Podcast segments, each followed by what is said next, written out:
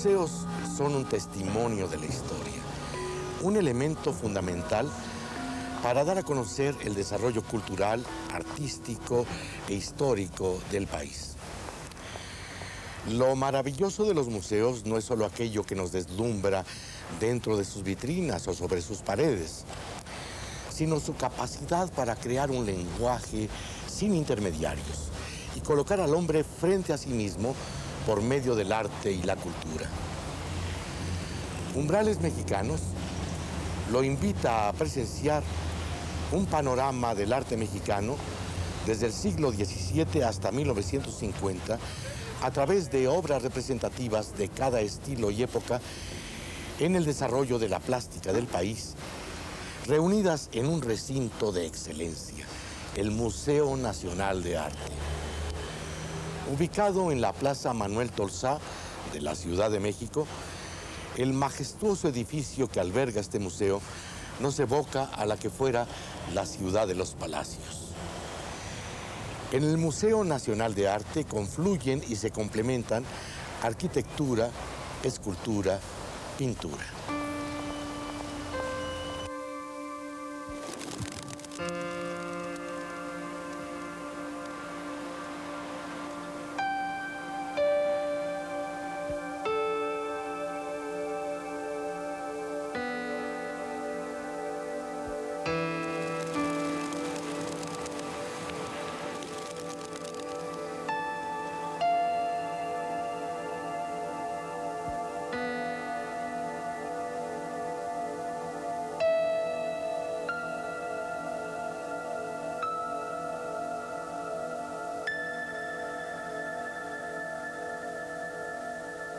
La Plaza Manuel Tolsá debe su nombre al ilustre valenciano que a finales del siglo XVIII ocupó la dirección de escultura de la Academia de San Carlos.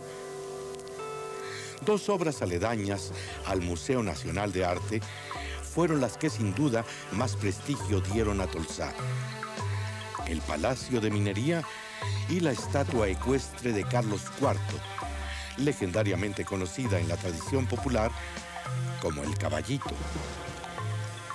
El palacio que ocupa el Museo Nacional de Arte es uno de los más bellos del centro histórico de la Ciudad de México y su proyecto y edificación se realizaron durante el porfiriato.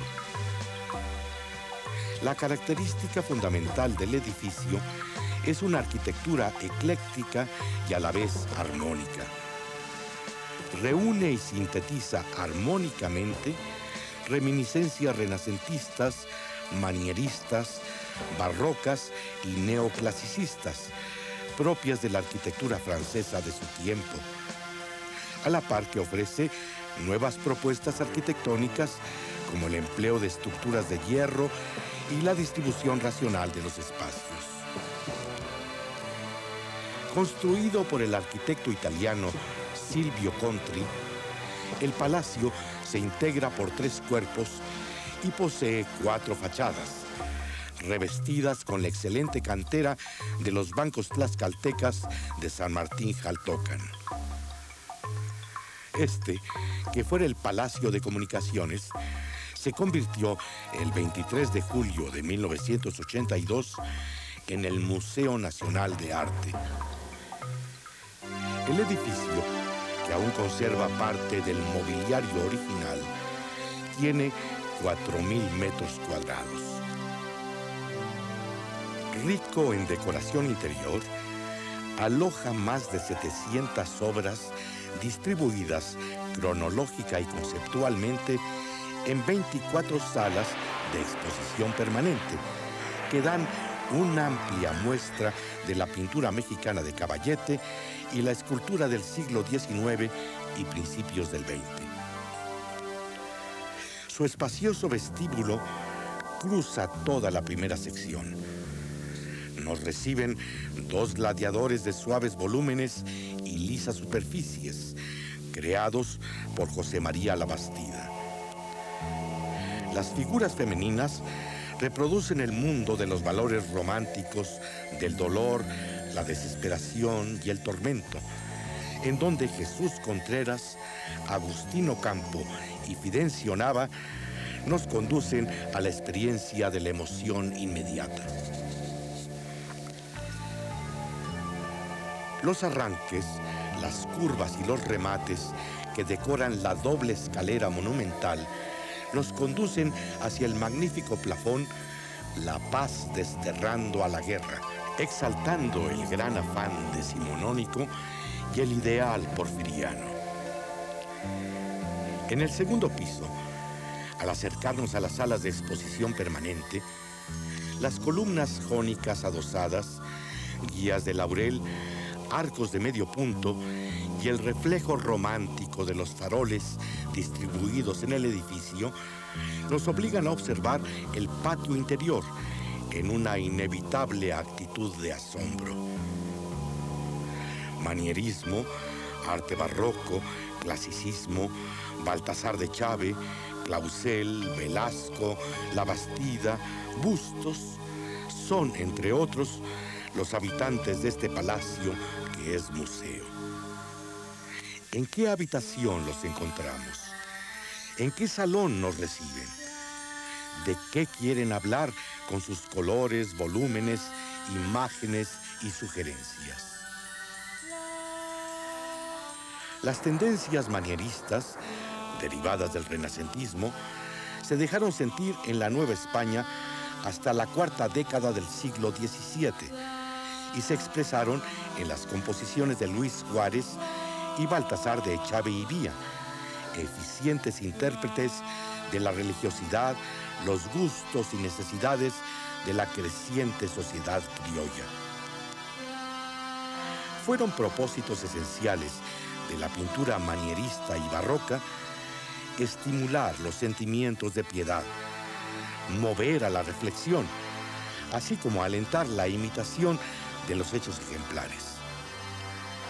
Se representaron con frecuencia las virtudes de la Virgen y se trataron con amplitud los temas sobre la vida de Cristo. Los pintores del siglo XVIII no solo renovaron o generaron sus propios modos de representación, sino que superaron en complejidad y búsqueda a los empleados por artistas precedentes.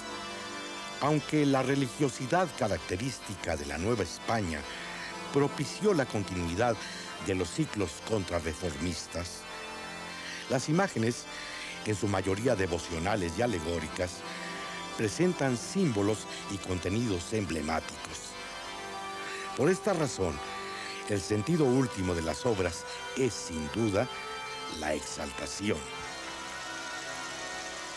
El pintor dieciochesco recogía otros temas de la vida cotidiana y la propia historia novohispana. Vistas de ciudades y plazas, eventos solemnes y desde luego los llamados cuadros de castas, que se pueden considerar como un registro tipológico del mosaico racial novohispano. Joaquín Villegas, Miguel de Mendoza y José de Alcíbar representan un vasto horizonte para el florecimiento de los modos y giros pictóricos del período. El rey Carlos III aprobó la fundación de una academia de tres nobles artes, cuya primera sede fue la Casa de Moneda. La academia tuvo como doble misión la de escuela y la de tribunal calificador pues se le confirió un nuevo y extenso poder para examinar y aprobar en todo el territorio de la Nueva España cualquier actividad relacionada con sus ramos. Sobre esta fundación, que llevó su nombre, Carlos III ejerció su real patronato y se comprometió a velar por la calidad y prestigio de sus estudios. Dicho suceso marca el inicio oficial de una reacción contra el barroco en favor de una vuelta al clasicismo, que termina por transformar el gusto artístico de la sociedad mexicana. En la escultura se advierte una decidida voluntad secularizadora y el deseo de usar nuevos materiales, bronce, mármol y yeso. La libertad en actitud de vigilia y pesadumbre, se descubre del gorro frigio en un gesto doliente. Y América depone sus armas con un ademán melancólico y meditabundo. José María Labastida representa en Libertas Mexicana un alto relieve en yeso, testimonio artístico de la lucha diplomática de aquellos años. Una actitud de distanciamiento enaltecedor presidió la concepción de la pintura histórica y religiosa producida en la Academia de San Carlos durante la segunda mitad del siglo XIX. Frente a los propósitos de secularización del grupo liberal, la religión constituyó uno de los baluartes para la ideología del Partido Conservador. Los temas bíblicos aludían a trágicos episodios de rivalidades entre hermanos, a triunfos o derrotas del pueblo elegido en forma metafórica o mediante paralelismos. En el campo de la escultura, los bustos en yeso y rara vez en mármol recrearon la fisonomía de la gente de sociedad. En el ramo de la pintura, los retratos y las composiciones fueron fundamentales para la promoción económica y profesional de los pintores. El descendimiento de Cristo de Felipe Sojo supo entretejer las acciones de casi una decena de personajes en forma armoniosa y emotiva. La figura bravía del prisionero tlaxcalteca inspiró a Manuel Pilar esta escultura de positiva novedad iconográfica, modelada formalmente en antecedentes helenísticos célebres. La Academia de San Carlos se vio enriquecida con la llegada a México del pintor italiano Eugenio Landesio en 1855. Durante su fructífero magisterio, formó a las dos primeras generaciones de paisajistas académicos, entre ellos Luis Coto y José María Velasco. Singulares ejemplos son las pinturas del Valle de México que Velasco ejecutó con una inmensa calidad poética.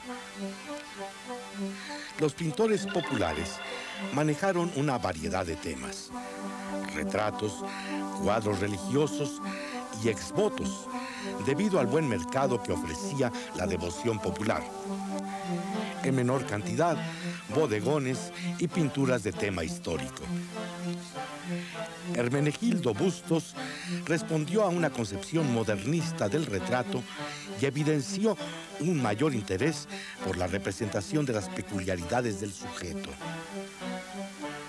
En el período que va de 1861 a 1876, la antigua Academia de San Carlos derivó en la Escuela Nacional de Bellas Artes, de orientación laica y mexicanista. La representación de la historia antigua tuvo su más asiduo practicante dentro de la Escuela Nacional de Bellas Artes en el alumno Félix Parra, autor de cuadros sobre aspectos destructivos de la conquista, acordes con la historiografía liberal. Con el triunfo definitivo del gobierno republicano, la crítica de arte desempeñó un importante papel al encaminar las tareas artísticas hacia la representación de los asuntos nacionales. Los pintores trataron una amplia gama de asuntos costumbristas. Alternativa lógica frente a la declinación de la temática religiosa de acuerdo con un gobierno liberal y modernizador. Así lo muestran los cuadros de Manuel Ocaranza, sobre la vida doméstica de las clases urbanas acomodadas que representan una variante del género costumbrista. El arte del porfiriato utilizó la historia patria y el cuadro de costumbres populares como elemento de afirmación de la conciencia nacional. Sin embargo, los artistas no abandonaron los temas basados en la mitología clásica, la Biblia y la historia universal, columna vertebral de la educación y del sistema de imágenes implantado en la Academia de San Carlos, sirviendo de enlace con la cultura occidental acorde a la política de Porfirio Díaz de vincular al país con el exterior. La mitología inspiró una de las mejores esculturas de Gabriel Guerra. En esta obra, los motivos de Cupido y la ninfa se manejaron con fina sensibilidad. Un asunto de relativo tradicionalismo puede considerarse como el desnudo académico mexicano más antiguo que se conserva hasta el momento. En las últimas décadas del siglo XIX, las pinturas costumbristas alcanzaron una notable expansión. Se advierte en ellas el deseo de dignificar la propia realidad y reproducirla con relativa objetividad. Es el caso de la obra de José Jara, que pintó a pulcros y devotos indígenas en actitud de oración frente a un ataúd, como evocación de las tradiciones de los campesinos, a quienes se imaginaba inmunes a los cambios de la modernidad. En el salón de recepciones encontramos en el centro, inscrita en un rico artesonado, una alegoría dedicada al progreso, rodeada de justicia, fuerza, riqueza y sabiduría.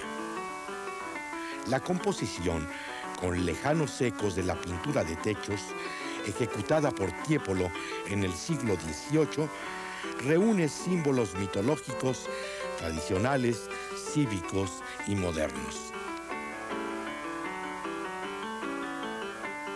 El modernismo trae consigo cambios en la sociedad, adhesiones y rechazos, frente a los cuales los primeros en oponerse son los artistas.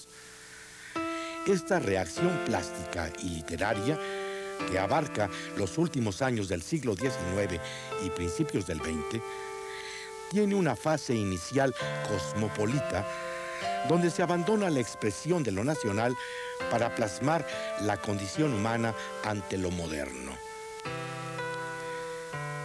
El avance del método científico positivista presenta una crisis en la fe religiosa. El hombre cristiano del siglo XIX cae en un vacío espiritual que lo conduce a sentimientos de orfandad. Y el erotismo y la religiosidad son temas sobre los que gira la mayor parte de las artes plásticas mexicanas de fin de siglo. Los modernistas presentan en su obra un retorno, real o imaginario, a la simplicidad de lo rural, lo que se traduce en nostalgia por la tierra, el campesino y lo popular, representada en la obra de Ángel Zárraga y Juan Telles. En 1906, la crítica joven se declaraba partidaria de una visión sintética de la naturaleza, como propósito simbólico y objetivo estético. Los trabajos paisajísticos tempranos de Francisco de la Torre, Diego Rivera, Joaquín Clausel y Jorge Enciso ejemplifican las inquietudes estéticas de ese momento. El doctor Adler contempló con nuevos ojos el Valle de México, influyendo artística e ideológicamente en los jóvenes pintores. Durante la Revolución se transforman en protagonistas los personajes populares. Dentro de la temática del nacionalismo modernista, La ofrenda, obra de Saturnino Herrán, representa el género costumbrista de la ofrenda floral que el Día de Difuntos lleva el pueblo a sus seres queridos. Ante la revaloración que en plena revolución se da a las artes populares, Roberto Montenegro, promotor cultural y colaborador de José Vasconcelos en su proyecto educativo, reúne aproximadamente 5.000 piezas de arte popular a petición del gobierno mexicano para conformar el Museo Nacional de Arte Popular, que se instala en el Palacio de Bellas Artes en 1934. Dicho suceso representa una nueva valoración estética de objetos que hasta ese momento no habían traspasado los espacios caseros o de mercado. Entre 1920 y 1940, los artistas piensan que el arte debe tener una función social y a la vez reivindicar el carácter nacional. José Vasconcelos, secretario de Educación Pública durante el gobierno de Álvaro Obregón, se preocupa por fomentar y poner la cultura al alcance del pueblo. Confía los muros de los edificios públicos a los artistas para que en ellos plasmen el arte que es a la vez reflexión de la historia, las raíces y las costumbres del pueblo. Diego Rivera, José Clemente Orozco, David Alfaro Siqueiros, baluartes del muralismo mexicano. La ancestral cosmovisión mágica del artista mexicano se hace patente en las creaciones de José Guadalupe Posada, Julio Ruelas y en los artesanos mexicanos. En el lenguaje fantástico de Frida Kahlo, María Izquierdo, Roberto Montenegro y Juan O'Gorman, se percibe la plena vivencia de la imaginación, coincidiendo en intención con el grupo de artistas surrealistas que llega a México en la década de los 40. Paralelo al movimiento muralista, surgen las manifestaciones pictóricas que muestran lo íntimo y cotidiano de lo mexicano. Entre ellos, Julio Castellanos, Manuel Rodríguez Lozano y Rufino Tamayo artistas que imprimen en su obra el sello nacionalista que los integra a la Escuela Mexicana de Pintura. En las primeras décadas del siglo XX, el género del retrato se aleja de la copia exacta del retratado para dar paso a la libre interpretación del autor, que lo considera un banco de prueba para ejercitarse en el oficio y desarrollar un estilo propio. Este fue el caso de María Asunzolo, promotora de artistas en los años 30 y personalidad que inspiró múltiples obras. Las expresiones futuristas de David Alfaro Siqueiros, la presencia lumínica de María Izquierdo y el carácter onírico de Jesús Guerrero Galván son ejemplos que pueden considerarse como testimonio de la apertura actual a la pluralidad de aproximaciones y manifestaciones plásticas en el arte mexicano.